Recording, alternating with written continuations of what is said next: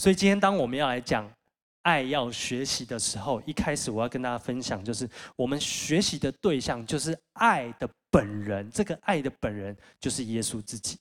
好，周报上在学习前面有两个字饶恕，你可以把饶恕划掉。好，这边没有饶恕，所以我们要来学习的对象其实就是爱他自己。爱其实是一个人，是一位神，也就是耶稣。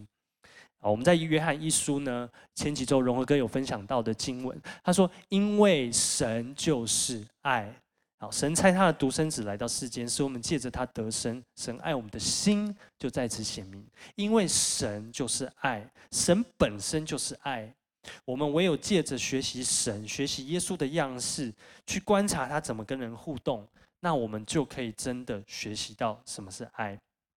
好，所以今天呢，我想跟大家分享。”两件耶稣做的事情，那我们观察这两件事情，我们就可以更贴近到底什么是爱，到底如何学习爱。首先，第一件事情叫做饶恕，OK，叫做饶恕。第一件耶稣做的事情，耶稣借着饶恕来表现爱人这件事情，因为耶稣他饶恕罪人，耶稣以饶恕来爱人。啊，我要跟你分享一段耶稣讲过的话，但是会让你非常的紧张。如果你有真的仔细看过这段经文的话，会让你非常非常紧张。好，在马太福音，耶稣曾经说：“他说，如果你们饶恕别人的过犯，你们的天父也会饶恕你们的过犯；但是如果你不饶恕别人的过犯，你们的天父也不会饶恕你们的过犯。”好，这是耶稣他讲过的话。耶稣说：“如果你不饶恕别人的过错，不饶恕别人，你不原谅别人的话，天父也不会原谅你。”我不知道你今天听到这句话，你你的感觉是怎么样？也许对我们当中有一些人，你觉得非常的刺耳，怎么会这样子呢？也许我们当中有一些人，你经历的伤害，还有一些的被错待，你觉得是根本没有人能够了解、能够体会你的感受。但是今天我想要鼓励你，耶稣可以了解，耶稣知道你的受伤，耶稣他亲自亲身经历过、体会过你的伤痛。在希伯来书，他说：“我们的大祭司并不是不能同情我们的软弱，相反，他不是不知道而已。相反的，他曾经跟我们一样，在各方面经历过试探。所以今天，不管你经历过什么样的事情，耶稣知道你的受伤，耶稣知道你的痛苦，他可以体会。你知道，耶稣他也曾经被错待，他曾经被背叛，他被拒绝，他被鞭打，最后他被杀死。”他被钉在十字架上，他可以体会所有你经历过的受伤、失望、生气、愤怒，还有你在你里面的没有办法原谅。但是，但是，耶稣他没有停在这个地方，他没有停在这个地方而已。今天我想要鼓励你的就是，我们每一个人，我们一生，我们难免都曾经受伤，我们都难免被错待，可是不要停留在那个地方。耶稣没有停留在那个地方，耶稣他为我们开了一条可以复活的路，让我们可以从那个痛苦的泥沼当中钻出来。那个路就叫做饶恕。好，你知道当耶稣他被钉十字架的时候，圣经这样描述：圣经说，当时有两个罪犯和耶稣一起被押去受刑，他们到了一个地方叫做骷髅地的地方，他们就把耶稣钉在十字架上，又把两个罪犯分别钉在他的左右两边。哎，你仔细去想一下这件事情哦。当耶稣他被抓的时候，他是一个圣经说他是一个 innocent，他是一个呃无罪的，完全没有做错事的一个人，所以他被抓，然后他被定罪，他没有犯任何的罪，但是他被定罪，而且他被他被跟两个罪犯一起判刑，一起被钉在十字架上。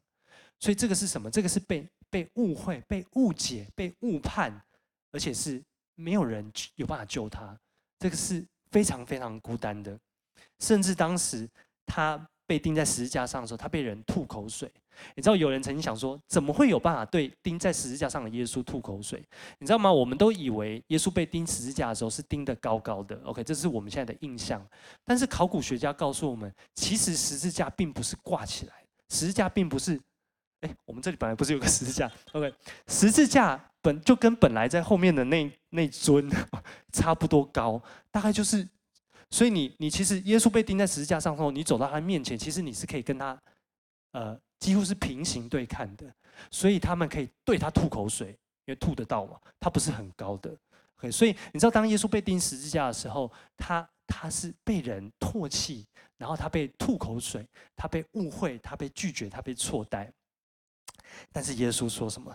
耶稣说：“父啊，赦免他们。”他说：“赦免他们。”你知道，当他说“赦免他们”的原文就是原谅他们、饶恕他们。OK，耶稣他为我们做了一个史无前例的示范，就是当你被错待的时候，当你被伤害的时候，当你落在一个非常无辜的状态、非常孤单的状态的时候，怎么样从这个痛苦走出去？就是饶恕，就是透过原谅。好，那你说我怎么样可以像耶稣这样去爱、去饶恕呢？好，下面我要跟大家分享两个圣经的教导。首先，第一个就是你要为那些伤害你的人祷告，为那伤害你的人来祷告。在路加福音有这一段话，耶稣说要为咒诅你的人祝福，要替恶待你的人祷告。你知道耶稣说，我们面对那些伤害我们的人呢，我们不是去咒骂他，不是在他的背后说他的坏话，是要为他祷告。耶稣带来一个跟这个世界截然不同的想法。他说：“咒诅你的人，你祝福他；伤害你的人，你为他祷告。”在另外一个地方呢，耶稣跟他的门徒在有一天在聊天的时候，他跟他们说：“你们听过别人这样教导，就是要爱邻居，恨仇敌。但是。”但是我告诉你们，要爱仇敌，要为迫害你们的人祷告。你知道为什么耶稣说你们听过这样的话？因为当时的教导就是这样。从整个旧约圣经一路的教导就是以牙还牙，以眼还眼。OK，但是耶稣带来一个新的约定，新的教导，一个充满爱的教导，是你要爱你的仇敌，为伤害你的人祷告。你知道为什么耶稣这样教导？耶稣在教导的其实是一个态度。我们需要态度。耶稣鼓励我们用一个正确的态度来驱动我们去做一个行动，而不是让感觉来驱动我们。好，前几周我记得荣和哥有分享一个，就是他说爱跟感觉并不一样，爱并不是感觉。你知道，当你在受伤的里面的时候，你不会感觉想要去原谅，你不会感觉想要去饶恕。你知道，你没有办法等到一个好的感觉。有时候去做一件对自己好的事情。我再说一次哦，有时候你没有办法等到一个好的感觉来去做一件对自己好的事情。我们需要一个正确的态度来去做出一个正确的行动。呃，我记得好几年前有一次，我们在预备一场聚会，那个时候呢，呃，我我负责整个聚会的。呃，各方面流程啊，敬拜团的安排啊，PPT 啊，然后控台的人员安排等等等等。然后这个聚会快要开始的时候呢，我发现我们负责 PPT 的人员都还没有出现。OK，他在控台，我找不到这个人，所以我非常紧张，传讯息、打电话，我都找不到这个人，所以我就很紧张，很紧张。所以后来呢，这个负责的人终于出现了，他终于传讯息给我。我后来发现他，他告诉我，因为他他睡过头了，OK，然后他应该要安排一个人来帮忙，但是他也没有安排。好，所以这件事过后，我其实非常非常生气，我就觉得这么重要的聚会，为什么你没有做到？你应该要安排到人，你为什么会疏忽这个呢？所以我后来我就跑去找我的主管，OK，我的组长，我就去跟他理论这件事情，我就跟他抱怨，这个人怎么可以这样子？这是他的责任，他应该要负责，为什么会这样？但是我的主管他很冷静的听我讲完之后，他就鼓励我说：“你要不要先跟他聊聊？你要不要先听听看？甚至你要不要先为他祷告一下？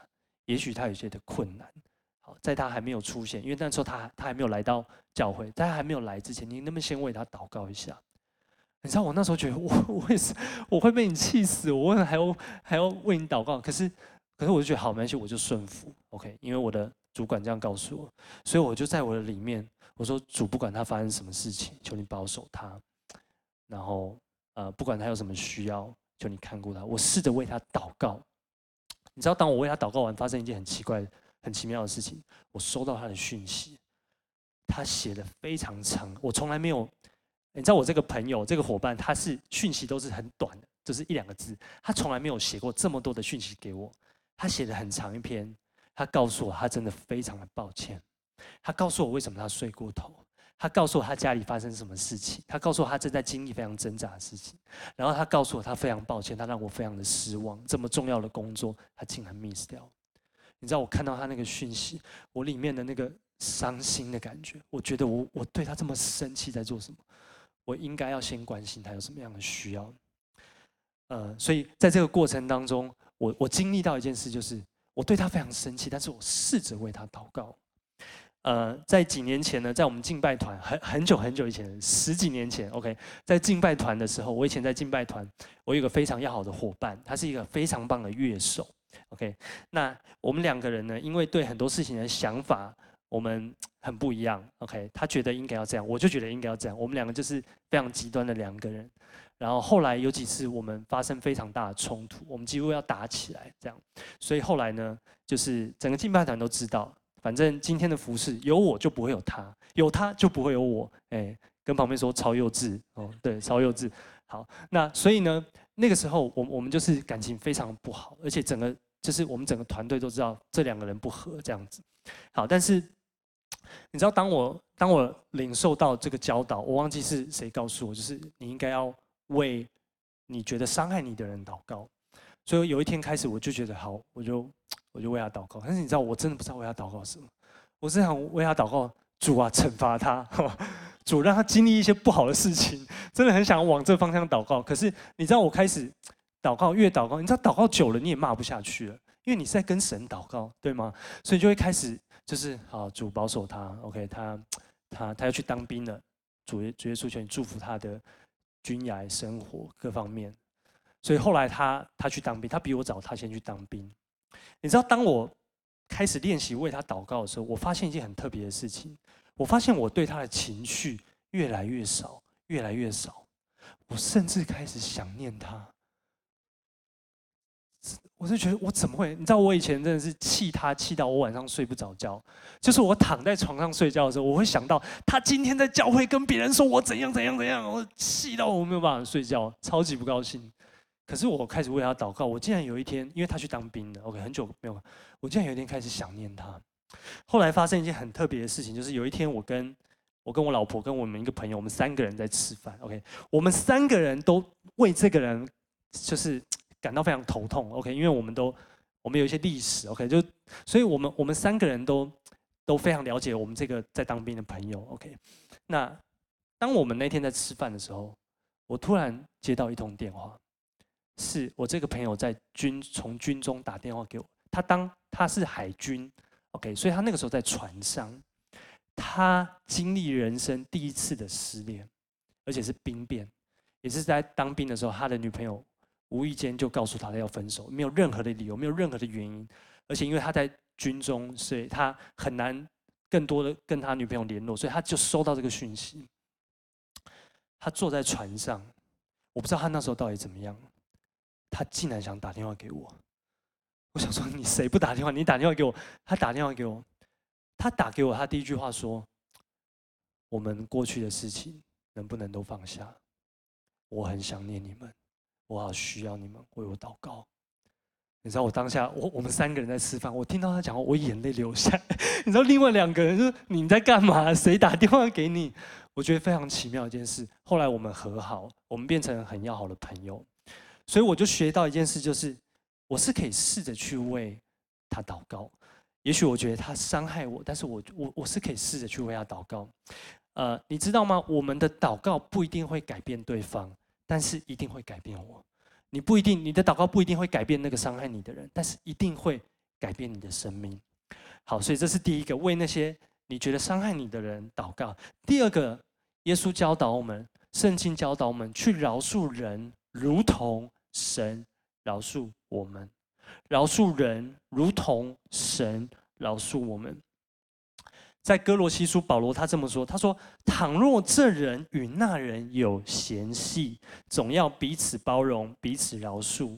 主怎么样饶恕你们，你们也要怎样饶恕人。”好，保罗他说什么？他说：“你跟别人有嫌隙吗？有不愉快的事情发生吗？那么你们要彼此包容。”彼此饶恕，为什么呢？因为他说神也这样子饶恕你。你知道为什么保罗他会这样讲？因为他做错太多的事情。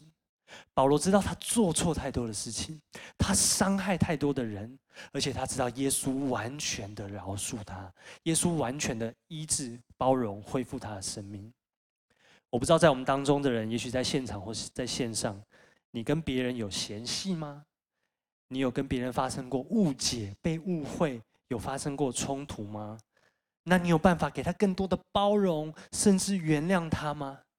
你说我为什么要这样子？因为主耶稣也照样包容、原谅你、原谅我。我不知道你怎么样，我不知道在座的大家怎么样，但是我知道我自己，神原谅我太多太多了。每一个我说的谎言，每一个我讲出来伤害别人的话语，每一个我错待别人的行为，每一件我做错的事情，耶稣他在十字架上流血，他的死亡代替我。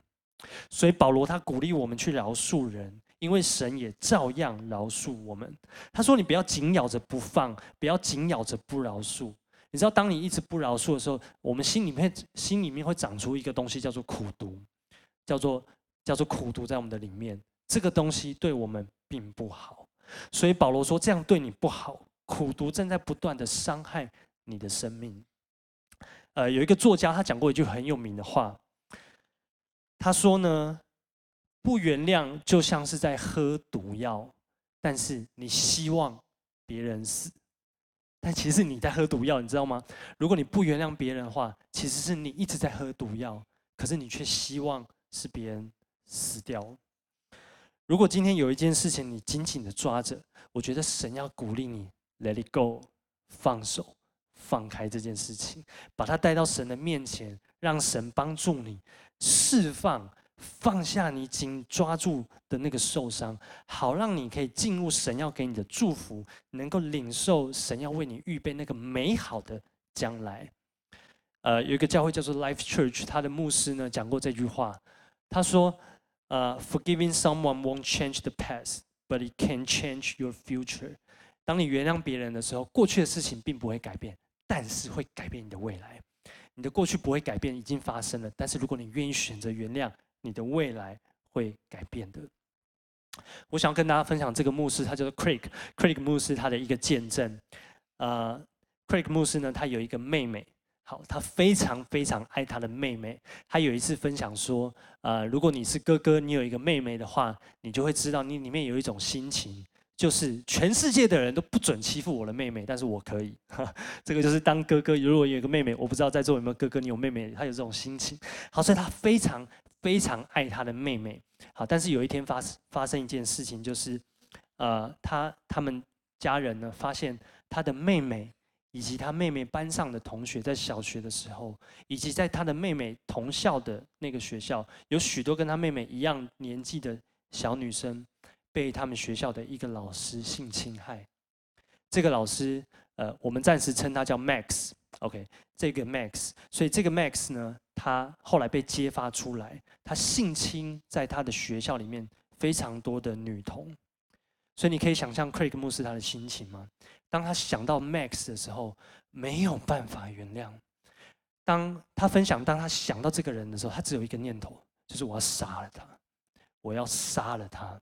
他竟然对我妹妹做出这样子的事情，所以他从小他知道这件事情的时候，他当他想到 Max 这个人，而且你知道吗？这个 Max 竟然是他很远很远的一个亲戚，所以他们其实是有时候是需要见面的。好，所以这对 Craig 牧师来说是非常痛苦的一件事情。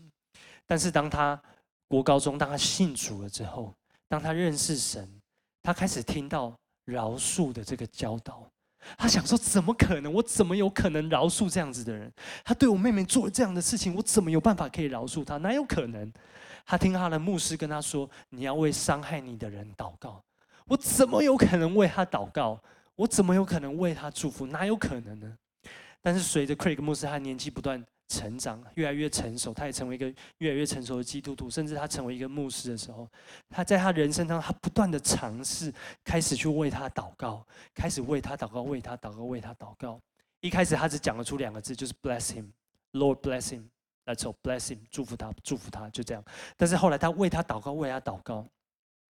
后来有一天，啊 Craig 牧师跟他们整个家族在一个圣诞节，他们聚在一起的时候，他们讨论到这件事情，他们讨论到 Max 这个人，所以那个时候，因为他已经是一个牧师了，他就带领整个家族，他问大家说：“你们愿不愿意？我们今天一起饶恕这一位 Max，一起原谅这个人。”你知道他带领整个家族一起做了一个祷告，原谅。饶恕这个 Max，而且他们一起写了一封信寄去给这位 Max，所以这封信呢就寄到啊、呃、Max 的手上。这个时候 Max 他已经年老，而且他生病，他在医院里面，而且刚好他生很严重的病，他其实已经快要离开人世。他收到这一封信，当他收到这封信，过没多久他就去世了。所以当他去世之后呢，呃，在临终照顾 Max 的这个护士就跑来找 Craig 牧师他们全家，他就跟他说，有一件很奇怪的事情，我我觉得我一定要让你知道，就是当我在读你的信给 Max 听的时候，因为他很显然他没有办法阅读了，他已经看不见这个信。当我读这个信给他听的时候，呃，因为 Craig 牧师信里面他描述的非常清楚，他告诉 Max 你以前做了什么样的事情。我决定要原谅你，我们全家决定要原谅你，而且我们要祝福你，怎么样？怎么样？怎么样？所以这个护士就说，当我念这封信给他听的时候，他一直哭，一直哭，一直哭。我不知道他到底做了，他想必做了非常糟糕的事情，所以他一直哭，一直哭。但是最后呢，这个当我念完你的信的时候，呃，因为那个信的最后有一段决志祷告，就是 Craig 牧师写给他说，如果你也希望领受跟我一样领受的祝福，你可以跟我这样子祷告。所以这个 Max 就跟这个护士说，当当他听完他念完之后，他就跟他说：“你能不能再带我念一次后面这段祷告？我真的非常的需要这一段祷告。”所以这个护士就带他再念了一次这个祷告。过没几天，Max 就离开这个世界。在 Craig 牧师他分享这个见证的时候，他最后说：“如果如果这一位 Max 他最后有去到天堂。”不是因为他是一个完美的人，而是因为我们有一位完美的神。同样的，Craig 牧师说：“如果有一天我去到天堂，不是因为我有多好，不是因为我多完美，而是因为我们的神何等的美好。”Craig 呃，这个 Craig 牧师他最后说：“他说，在他们一家人整个家族决定要原谅 Max 的那一天，Craig 牧师说，上帝。”释放了一个长久被关在监狱里面的人，那个人就是他自己。你知道，从那一天他决定原谅 Max 之后，他觉得他像从监牢里面被释放出来一样，他得着自由，而且他更勇敢的往人生的下一步迈进。好，这是第一个，我想跟大家分享耶稣怎么样去爱，就是饶恕。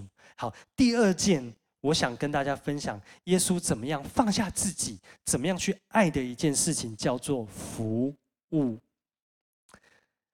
呃，我不知道关于服务他人的这件事情呢，你的感觉是怎么样？但是耶稣为我们留下一个非常非常重要的示范。好，我们要来看一段经文，在约翰福音。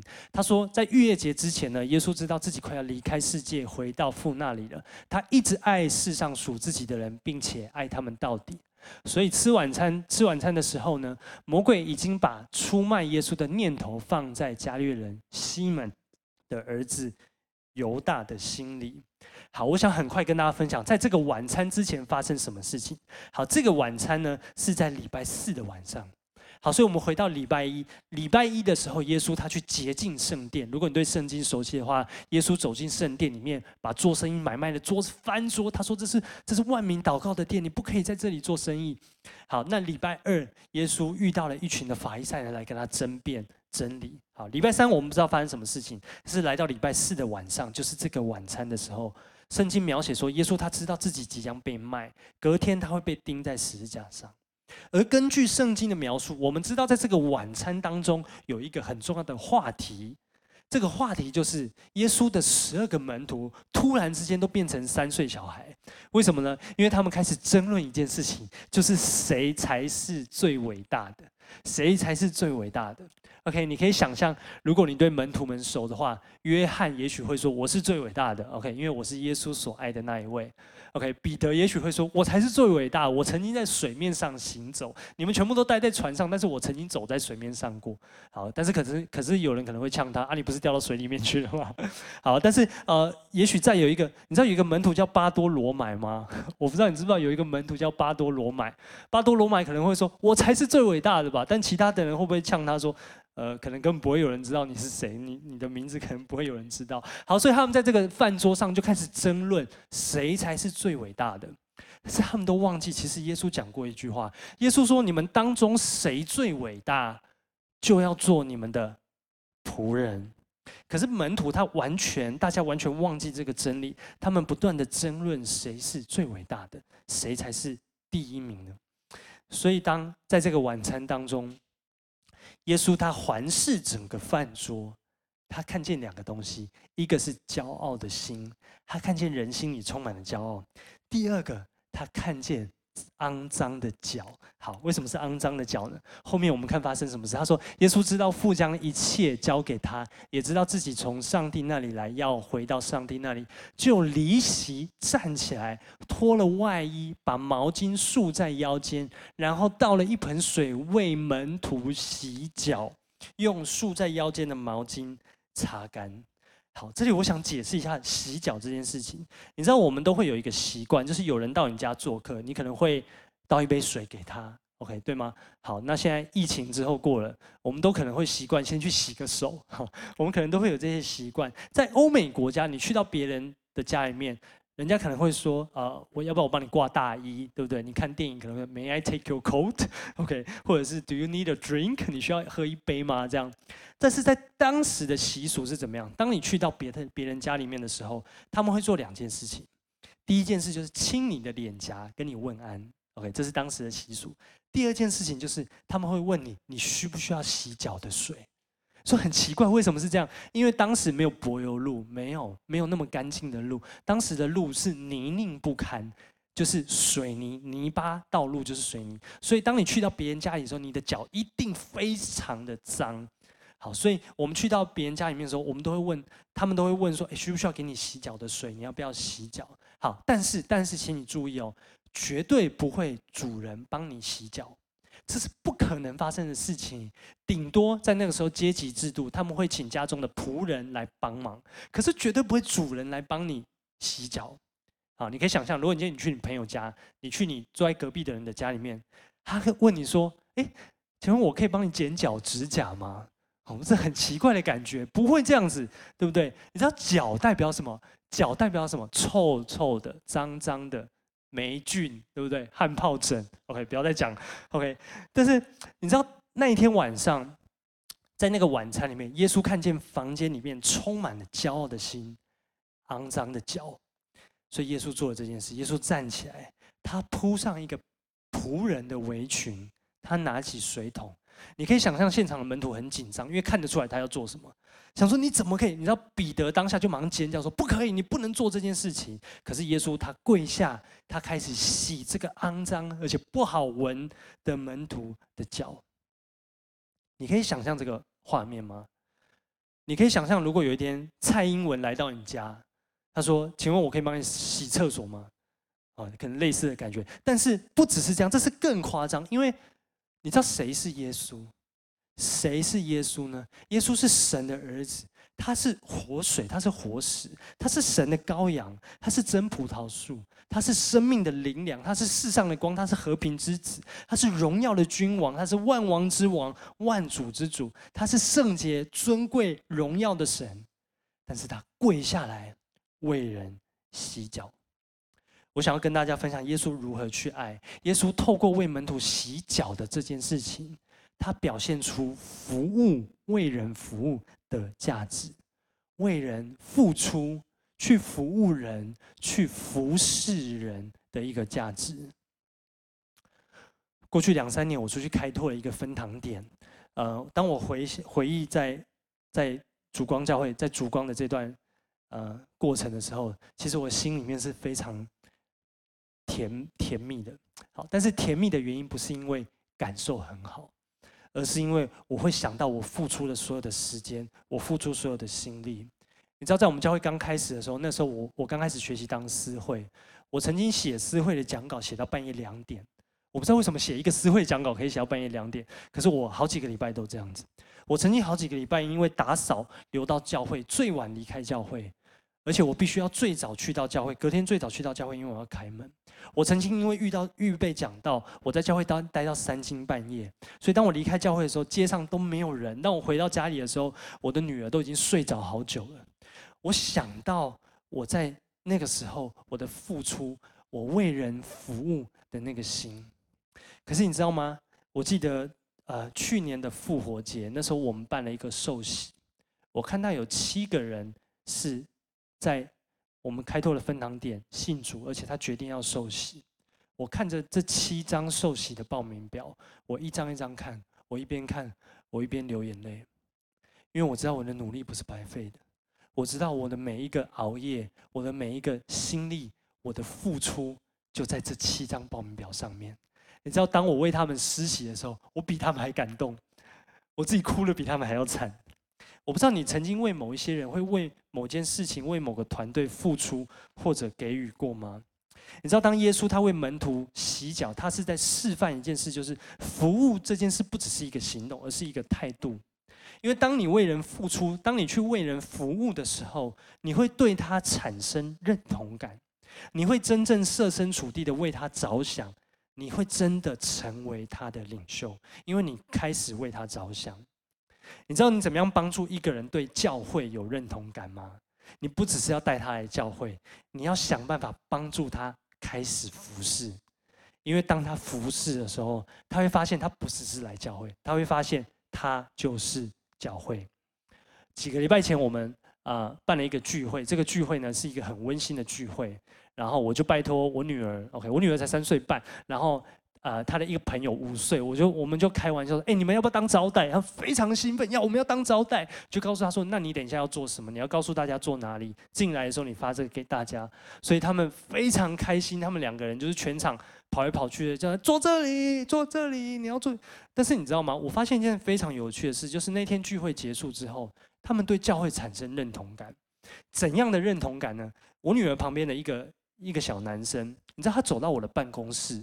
他看了一看，他就说，他就指着我的办公座位，他就说：“我以后要坐这里。”这样，然后 他就说：“我爸爸可以坐这里。”我就跟他说：“可以，可以，可以，以后你就坐这里。”但是你知道吗？我发现非常有趣，他发现教会是他的。你知道他才五岁哦，但是他发现教会是他的，因为他去，他开始给予，他开始去服务人群的时候，他对这个地方产生认同感。我曾经听过有一些人在寻找一个适合他、一个符合他需求的教会，可是我想要鼓励大家，你知道我们不是属灵的消费者，我们是属灵的贡献者，我们就是教会。如果你从来没有在教会服侍过，或者你已经服侍好久了，我想邀请你今天用一个不一样的眼光来看服侍这件事情，来看待服侍人的价值，看见洗脚的这个价值。因为当你服务他人的时候，你知道吗？上帝就会改变人的生命，而第一个神改变的就是你。当你开始服务别人的时候，上帝就会开始改变人的生命。第一个他改变的就是你的生命。最后，我要跟大家分享一个故事，就是在国外有一位牧师，他分享他有一个健身的好朋友，叫做 Paco。OK，那这个 Paco 呢，他有一个很严重的耳鸣。OK。是很严重的耳鸣，就是会非常不舒服，他会一直听到很尖锐的声音在他的耳朵里，极度的不舒服。但是在他们的教会里面呢，很多人不断的帮助他，不管在医疗，不管在祷告的上面。但是因为非常非常的疼痛，他希望他可以踏出这个困境。但是有一天，他因为听见他的牧师的呼召，所以他就跟他的老婆说：“不然我们一起来教会服侍看看好了，我转移一下注意，看看我会不会好一点。”所以他就决定跟他老婆，他开始在教会参与一些的服侍。很奇妙的，当他服侍的时候，他的耳鸣突然没有那么痛苦了。所以他开始去更多的关心人，在他的服饰当中，他交到很多非常亲密的朋友，甚至他花很多时间去服侍人，去爱人。最后，他甚至跟这些朋友变成一个小组，他牧养带领这个小组。所以有一天，他跟他这个牧师在健身房里面，两个男人在健身房里面，他们在分享这件事情。两个两个大男人在健身房里面感动的落泪。这个帕克跟他的牧师说：“我原本根本不可能去服侍的，我这个人不可能去服务别人，我更不可能参加一个小组的。但是这一切改变了我的人生。”然后最后他讲一件非常有趣的事情。这个帕克跟他的牧师说：“他说你知道吗？”这个耳鸣本来是我人生当中最糟糕、最痛苦的一件事情。可是，如果人生重来一次，如果我仍然必须因为这个疾病，我才会经历到服侍人的喜乐，才能够认识到我的这些朋友、这些小组的话，我愿意再次经历这个疾病，好让神可以改变我的人生。今天我想要鼓励你，如果你想要改变你的人生的话，去服务人，去去服务人。你想改变你的友谊吗？去服侍你的朋友。你想要改变你的婚姻吗？去服侍你的配偶。你想要找到人生的意义吗？去服侍，去服务别人。你想让这个世界不一样吗？去服侍这个世界。你想要让神得着荣耀吗？去服侍。你知道耶稣他讲一句非常重要的话，他说：“我来不是要被你服侍，我来是要服侍你，我是要来服侍人的。”好，所以今天呢，我们从耶稣身上学到，我们可以如何去爱。第一个是饶恕，怎么样饶恕？为那些伤害你的人祷告。第二个，去饶恕那些人，如同神也饶恕你。第二个就是服务。我们一起来祷告。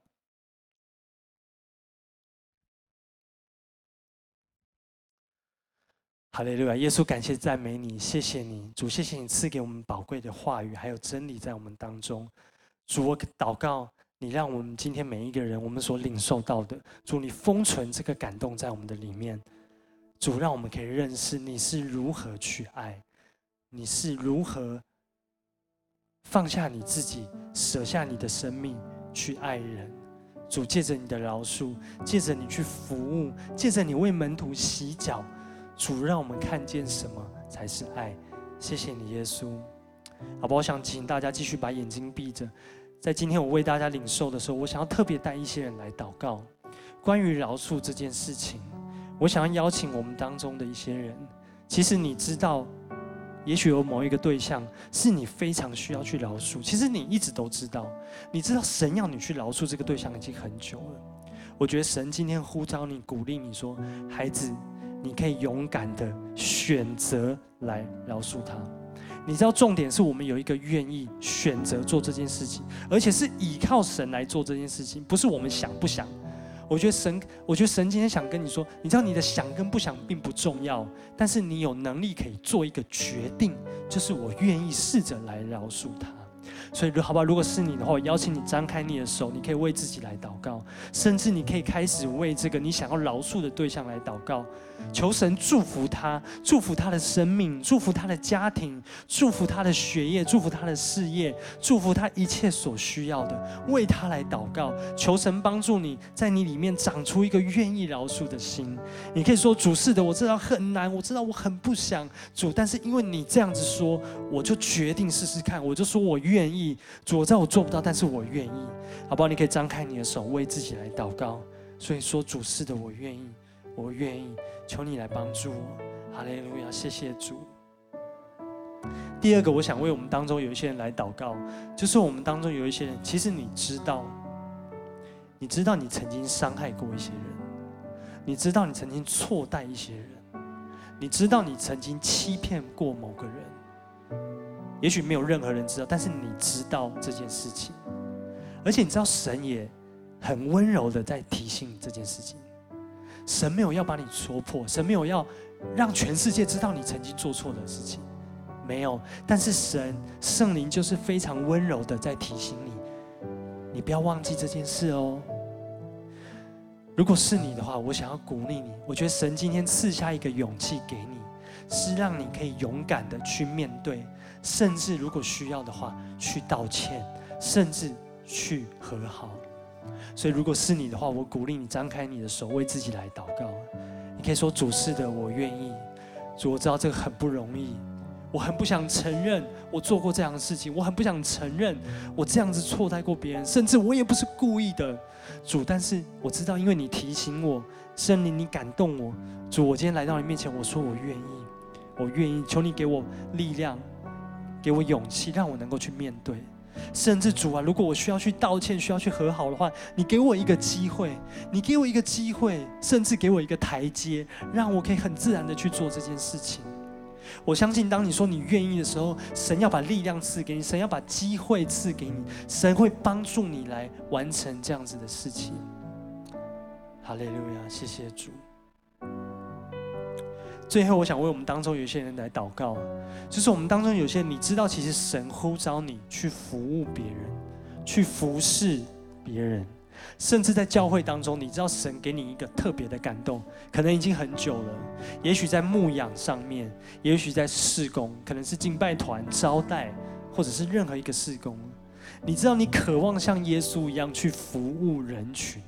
我觉得神今天鼓励你回应他的呼召。你只要单单的向神说：“主是的，我愿意，求你使用我。